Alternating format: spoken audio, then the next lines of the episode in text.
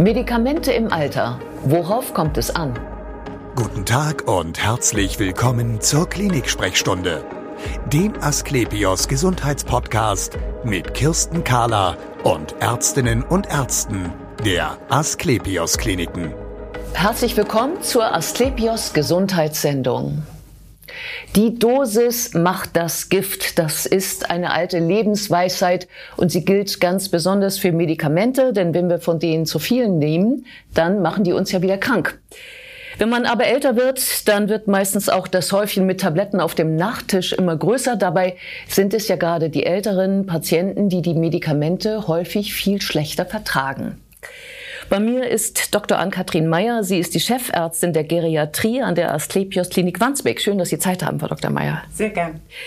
Wenn zu Ihnen ein Patient in die Geriatrie kommt, gucken Sie sich dann auch dessen Medikamentenzettel an? Ja, unbedingt. Und ziemlich zuerst sogar. Weil wir die Erfahrung gemacht haben, dass sehr viele unserer Patienten mit sehr, sehr vielen Medikamenten zu uns gelangen. Ja. Ähm, und wir versuchen, diese Medikamente dort, wo es sinnvoll ist, für den Patienten individuell aus der persönlichen Perspektive, der persönlichen Bedürfnisse heraus ähm, auch zu reduzieren. Das gelingt mal mehr und mal mhm. weniger, muss man ehrlicherweise sagen. Aber die Medikamente anschauen und vor allen Dingen auch hinschauen, inwiefern ein Risikopotenzial in dieser Medikation für den Patienten liegt, ist uns ein ganz wichtiges Anliegen. Ja, ähm, wie kommt das denn, dass da so ein großer Haufen ist bei ihm auf dem Zettel? Naja, wenn man das Glück hat, älter zu werden, dann ist es häufig auch so, dass einige Organe nicht mehr so den Dienst tun wie im Alter von 20 oder 30 Jahren. Und dann haben wir die Situation, dass diese Organe oder auch die Beschwerden gelindert oder gestützt werden müssen. Und das bedeutet häufig, es ist eine Medikation erforderlich.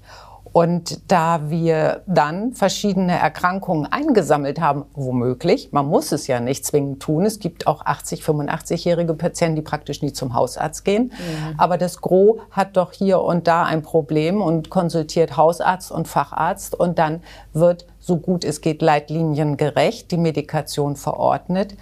Und das Problem aus meiner Sicht heraus ist eben, dass die Leitlinien, die wissenschaftlichen, immer für eine Krankheit zusammengestellt wurden und die Medikationen empfehlen oder auch mehr als empfehlen, also manchmal fast verpflichtenden Charakter haben.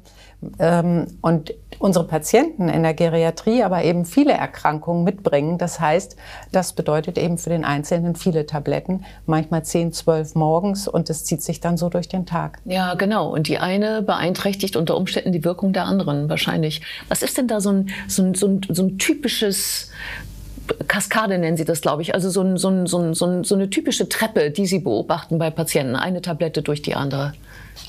Ja, da gibt es äh, eine ganze Menge Beispiele, aber ein ganz häufiges. Ähm, viele Patienten haben ja Entschuldigung, aus meiner Sicht sind Menschen dann immer Patienten als Arzt. Also viele Menschen haben im höheren Lebensalter Blutdruckprobleme. Ja. Und ein insgesamt gut verträgliches Blutdruckmittel sind die Calciumantagonisten. Mhm. Die haben aber als Nebenwirkung, dass sie die Gefäße weit stellen und ähm, das, was sozusagen unten der Schwerkraft folgt, in weiten Gefäßen, sackt sozusagen ein Stück weit die Körperflüssigkeit Richtung Unterschenkel und Fuß und es bilden sich da Schwellungen. Mhm. Die Schwellungen stören natürlich und sollen möglichst wieder weg. Und äh, dann kommt die Wassertablette. Mhm. Die Wassertablette wirkt sich gut auch noch senkend auf den Blutdruck aus, was durchaus häufig erwünscht ist. Aber sie hat eben manche Probleme. Sie verstärkt womöglicherweise die Inkontinenzproblematik, die da ist. Eine Reizblase wird schlimmer. Ähm, eine gewisse Austrocknung des Körpers kann passieren durch ein zu viel Ausscheiden von Flüssigkeit. Und was wir in der Geriatrie eben auch fürchten, dass die Blutsalze durcheinander geraten können und wir dann zum Beispiel einen Mangel an dem Natrium haben, Kochsalz, da ist es drin. Und dieser Mangel hat wiederum, kann schwerwiegende Folgen haben, bis zur akuten Verwirrtheit, bis zum Sturzereignis. Ähm, einige Patienten wissen wirklich nicht mehr, wer sie sind. Woran äh, liegt das nur? Also liegt das nur daran, dass zu viele Medikamente geschluckt werden, oder hat das auch etwas zu tun, ähm, dass der Körper anders verarbeitet als in jungen Jahren? Wir sagen im Fachausdruck die Vulnerabilität, also die Empfindsamkeit des alten Körpers, des älteren Körpers ist größer auf mögliche Nebenwirkungen. Die Nebenwirkungen sind häufig auch im jüngeren Lebensalter vorhanden, werden aber nicht so dramatisch erlebt und können vom Körper besser kompensiert werden. Und diese Kompensationsmechanismen Mechanismen, den, die fallen dem älteren Organismus wirklich schwerer. Ja. Und hinzu kommt, unsere Organe, inneren Organe werden ja auch älter und gerade die Niere ist ein ganz wichtiges Organ, eben nicht nur für die Flüssigkeitsausscheidung, sondern auch für die Medikamentenausscheidung aus dem Körper. Mhm. Und wenn man bedenkt, dass wir so ab 60 ungefähr eine äh, verminderte Spülleistung der Niere haben. Und viele Menschen werden 85, werden über 90. Dann, und in dieser gesamten Zeit haben wir eine Nierensituation, die zumindest nicht besser wird. Ja. Und dann ähm, kommen Situationen hinzu wie eine akute Entzündung. Ich trinke einige Tage weniger und ähm, diese Form der Austrocknung macht sich sehr negativ auf die Nierenwerte ähm, bemerkbar, dass die Spülleistung noch mal geringer wird. Und dann kommt es zum Beispiel dazu, dass plötzlich Blutzuckertabletten, die vorher immer prima funktioniert haben, plötzlich viel zu stark wirken. Ja. Oder zu einer Übersäuerung ähm, des Körpers auch führen können. Ja. Und deshalb ist es aus meiner Sicht eben auch so wichtig, ähm, Medikamente immer auf diese möglichen Interaktionen zu überprüfen und gleichzeitig aber auch ähm, häufig die Bitte an die Patienten, wenn sie entlassen werden, gehen Sie regelmäßig zu Ihrem Hausarzt, lassen Sie sich auch das Blut regelmäßig abnehmen, damit wir genau wissen, ob die Medikation noch passt für Sie. Ja, ähm, Thema Schmerzmittel. Äh, Thema Schmerzmittel in Zusammenhang ähm, äh, mit Niere, mit anderer Verträglichkeit.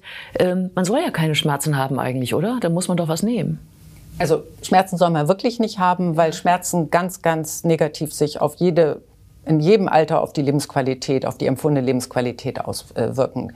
Und das ist uns auch ein großes Anliegen. Aber man muss wissen, welche Schmerzmittel man gut nehmen kann. Wir haben ja die ganz große Gruppe der Fachausdruck nicht steroidalen Medikamente, häufig als Rheumamittel bekannt. Ähm, als Inhaltsstoff ist es zum Beispiel Diclofenac oder Ibuprofen. Und in den niedrigeren Dosierungen sind diese Präparate ja auch frei verkäuflich. Aber wenn wir jetzt zum Beispiel die Situation haben, dass die Niere sowieso nicht mehr so gut durchspült und wir wissen, dass genau diese Präparate die Nierendurchblutung noch mal sehr deutlich reduzieren können, bedeutet das, die Spülleistung lässt weiter nach und es gibt Patienten, die durch übermäßige Einnahme dieser Medikamente zum Beispiel auch dauerhaft an die Blutwäsche, an die Dialyse müssen. Um Gottes Willen. Oder die andere Situation, dass wir Schmerzmittel haben, die ähm, sehr hochpotent sind. Also wenn man an die Betäubungsmittel denkt, Morphium und ähm, die Varianten vom Morphium, dann sind auch die im Alter häufig notwendig, wenn die Schmerzen wirklich schlimm sind. Aber wir müssen halt schauen, dass der Patient zum Beispiel darüber nicht in einen Darmverschluss gerät als mhm. Nebenwirkung, weil diese Präparate machen eine wirklich starke Verstopfung und alte Menschen trinken meist zu wenig so dass wir da, Sie sprachen vorher, warum wirkt das, ja. gibt es mehr Probleme, nicht? Ja, Aber dieses ja. weniger Trinken, was so sich einfach einstellt, man kommt nicht mehr so gut zur Toilette, man ähm, vermeidet dann nachts das häufiger Aufstehen und die Trinkmenge wird immer weniger. Und dann ähm, die Situation, die Verstopfung dazu, dann mhm. kann es bis zum Darmverschluss zum Beispiel gehen ja. bei solchen ähm, Morphiumderivaten insgesamt. Und ja. das wissen wir sehr genau. Aber das Umsetzen im Alltag eben, dann wirklich auf die Verdauung zu achten und das von den Patienten praktisch geforderte mh, hm, Selbstmanagement, also das, die eigene Mitbehandlung, die gefordert ist, mhm. der Symptome. Das können viele Jüngere gut leisten, mhm. aber manche Ältere, die vielleicht auch Einschränkungen im Bereich der Hirnleistung haben, denen ist das nicht mehr möglich. Und mhm. das hat mit Wollen wirklich nichts mehr zu tun, sondern definitiv mit Können. Ja, Sie hatten ja vorhin ähm, diese Leitlinien angesprochen, ähm, wodurch es dann eben kommt. Jede einzelne Krankheit wird behandelt mhm. und am Ende hat man dann für jedes einen einzelnen Turm auf dem, auf dem Tisch stehen, sozusagen ja. ein Türmchen. Ähm, Heißt das denn, also wie machen Sie das denn dann stattdessen, wenn Sie nicht leitliniengerecht behandeln? Wie, wie betrachten Sie den Patienten? Also grundsätzlich behandeln wir auch leitliniengerecht, aber wir gucken nochmal besonders kritisch, ähm, was möchte der Patient, was erwartet er von seinem Leben? Und da sind wieder die Schmerzen nicht haben, keine Luftnot haben, also Herzschwäche behandeln zum Beispiel, dicke geschwollene Beine tun weh, sind bedrängend, Übelkeit, Schwindel und richten unsere Behandlung erstmal auf diese so ganz einerseits basalen, aber genauso essentiellen, genauso wichtigen Symptome aus, dass die gut im Griff sind. Und das, was vielleicht, vielleicht, man weiß es im Einzelfall ja nicht, in 10 oder 15 Jahren dem Patienten einen Vorteil bringen könnte, rückt für diesen Patienten häufig in den Hintergrund, denn er sagt, ich möchte jetzt gut leben. Ja. Und das ist das Wichtige. Und ich möchte so weit wiederhergestellt werden, dass ich in die Häuslichkeit kann und mich da versorgen kann.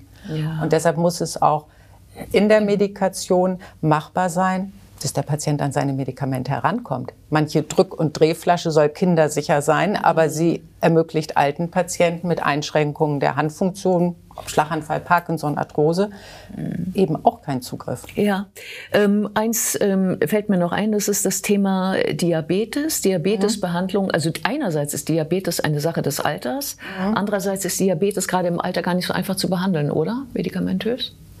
Worauf müssen Sie da achten? Also wir achten häufig erstmal darauf, dass mehr als eine Spritze, also eine Insulininjektion, häufig für den Patienten die Lebensqualität einschränkt. Viele Patienten lehnen auch eine Insulininjektion komplett ab zunächst. Wenn man dann spricht und auch die Patienten unterrichtet in der Handhabung, relativiert sich das. Und Nichtsdestotrotz versuchen wir, Medikamente zu wählen, die keine Unterzuckerung machen können. Da hat sich in den letzten Jahren Gott sei Dank eine sehr positive Entwicklung gezeigt. Diese Präparate mit der schweren Unterzuckerung, gerade bei eingeschränkter Nierenfunktion, werden wirklich seltener verordnet. Aber es gibt auch andere Präparate, die eben gerade äh, bei den häufig ja doch so schlanken älteren Patienten, manchmal geradezu ausgezehrten Patienten nicht mehr geeignet sind, denn die ähm, erniedrigen eher das Körpergewicht, machen das Abnehmen leichter, was im jüngeren Lebensjahr gut ist, ja. im mittleren Lebensalter, wo viele mit Übergewicht kämpfen, aber eben nicht im fortgeschrittenen Lebensalter.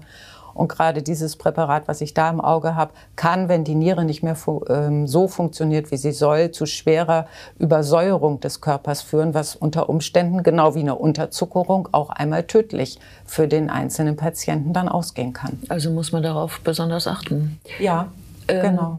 beim Thema Osteoporose, es fällt mir auch noch ein als eine Krankheit des Alters. Mhm. Wie ist der Stand der Behandlung jetzt inzwischen? Ja, wir verzichten auf die Kalziumgabe. Das ist eigentlich ja. das große Neue dabei. Kalziumgabe in Form von Brausetabletten haben wir lange Zeit gemacht. Mhm. Ähm, und äh, Jetzt gibt es aber doch auch Studien, die sagen, dass es möglicherweise dazu kommen kann, dass eine Gefäßverkalkung durch die doch dann lang anhaltende Kalziumgabe beschleunigt wird. Und Gefäßverkalkung bedeutet immer mangelnder Durchfluss am Blut. Und egal ob am Herzen, zum Gehirn, an den Beinen, wollen wir natürlich einen guten Durchfluss des Blutes haben. Ähm, und wir sollen jetzt das Kalzium eben ähm, über Nahrung aufnehmen, mhm. so es irgendwie geht, was gar nicht so ganz leicht ist im mhm. Alltag umzusetzen, muss man mhm. ehrlicherweise sagen. Mhm. Genau, muss man schon sehr darauf achten. Herzrhythmusstörungen, auch da glaube ich, ähm, gehen Sie mittlerweile anders vor bei den Medikamenten für Senioren als früher, oder? Ja, auch da gibt es viele Entwicklungen. Ähm, meine Anfänge der Medizin sind ja auch schon ein bisschen her und wir haben damals sehr, sehr viel mehr Medikamente gegen Herzrhythmusstörungen eingesetzt und sind heute sehr viel zurückhaltender, weil auch Studien belegen, dass zum Teil die Überlebenszeit der Patienten sich nicht verlängert hat, wie man das sich erhofft hat, sondern manche Probleme kamen als Nebenwirkungen, Veränderungen an der Lunge zum Beispiel oder auch an der Schilddrüse häufig oder auch ähm, Medikamente, die wir zur Herz Leistungsverbesserung gegeben haben, dass aber die Leistung so verbessert haben, dass die Herzkranzgefäße die Blutversorgung für dieses dann so stark pumpende Herz gar nicht mehr zur Versorgung ähm, bringen konnten und der Patient am Ende auch, was die Überlebenszeit anbelangt, keinen Vorteil hatte.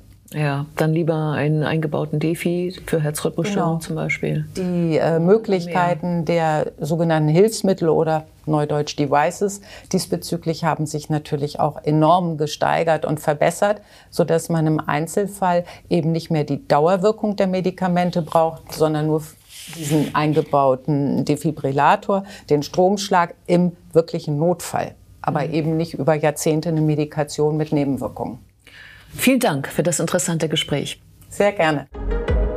Und wir sehen uns wieder auf www.astlepios.com, auf Facebook und auf YouTube oder im nächsten Podcast. Werden Sie gesund.